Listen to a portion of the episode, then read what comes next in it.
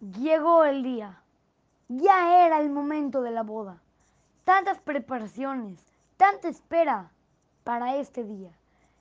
Estaban bailando los novios muy alegres.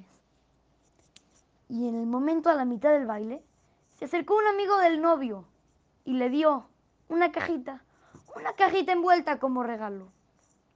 El novio le dijo gracias, pero... Eh, ya, tipo una cajita, un regalito. Acabando la boda, llegó el momento de abrir los regalos. Empiezan a abrir uno por uno. Hasta el final encontraron la, la cajita y dijeron, a ver, ¿qué? Una cajita, ¿qué puede ser?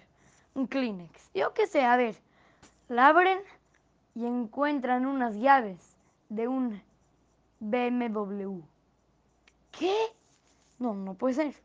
Salen afuera del banquete y encuentran el BMW nuevito con el moño de regalo.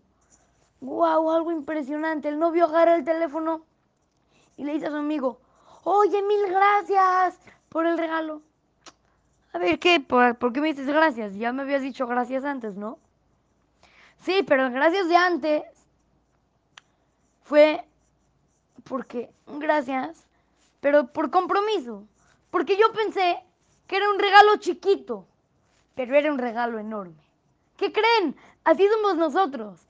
A veces le agradecemos a Shem eh, por compromiso, pero no sabemos lo que realmente es. Nosotros pensamos que ya algo chiquito, eh, poder respirar, eh, pero realmente hay que ver lo que realmente es. Poder respirar es poder tener vida. Es algo muy, muy guau lo que Hashem nos manda cada día, cada día. En la tefilá no nada más hay que decirle gracias a Hashem. Hay que agradecerle realmente también con el corazón.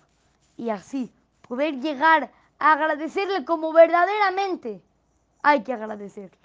Así es que, su querido amigo Shimon Romano, para Torah to Go Kids, Montesinaí.